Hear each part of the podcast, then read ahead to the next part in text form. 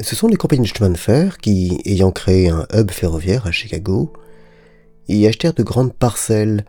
dans l'objectif d'y amener du bétail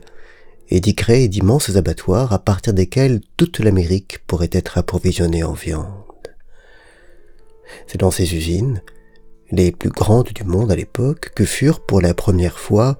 euh, créées des lignes d'assemblage. Les bêtes, immobilisées puis suspendues par les pattes arrière à une chaîne avançant dans un rail, étaient successivement égorgées, décapitées, écorchées, découpées, éviscérées puis dégraissées par des ouvriers qui restaient à leur place tandis que les carcasses se déplaçaient vers eux. Henry Ford s'en inspira plus tard pour concevoir la fabrication de son modèle T. Ce qui réunit le Fordisme et les abattoirs géants, c'est l'avancée de la chaîne. Les gestes sont décomposés, chacun ne connaît plus qu'une parcelle de l'œuvre. Le travail, le produit et le travailleur sont rabotés dans leurs particularités et leurs initiatives, soumise à une loi de standardisation qui tire sa force du mouvement irrépressible de la chaîne. Cette chaîne qui amène, sans qu'on ait à se déplacer, qui minimise notre responsabilité et qui oblige chacun à réaliser sa tâche de la façon précisément voulue, dans le laps de temps précisément prescrit, sous peine de bloquer tout l'assemblage,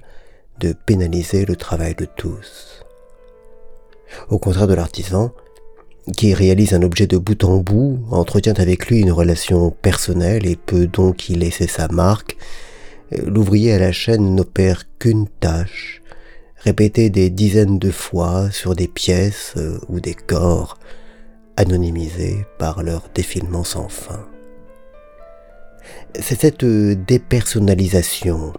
déshumanisation, désanimalisation des acteurs partie prenante du travail qui rend possible la distanciation et l'abattage ou la production de masse. Et c'est ainsi que des techniques conçues pour industrialiser la mort naquit l'industrie moderne qui, dotée de ses capacités massives de production, put ensuite les employer à la fabrication massive d'armes et permettre cette guerre totale dans la noirceur de laquelle est né notre monde moderne. De ce tableau plein de sang et de mort, il n'y a pourtant pas forcément grand-chose à tirer à part des effets de manche, car si l'on peut regretter le caractère indigne et irrespectueux des conditions de mise à mort des animaux dans les grands abattoirs, on ne saurait oublier que, quoi qu'on puisse se raconter pour apaiser notre conscience, la cause fondamentale de notre inconfort n'est pas les conditions de mise à mort, mais la mise à mort elle-même,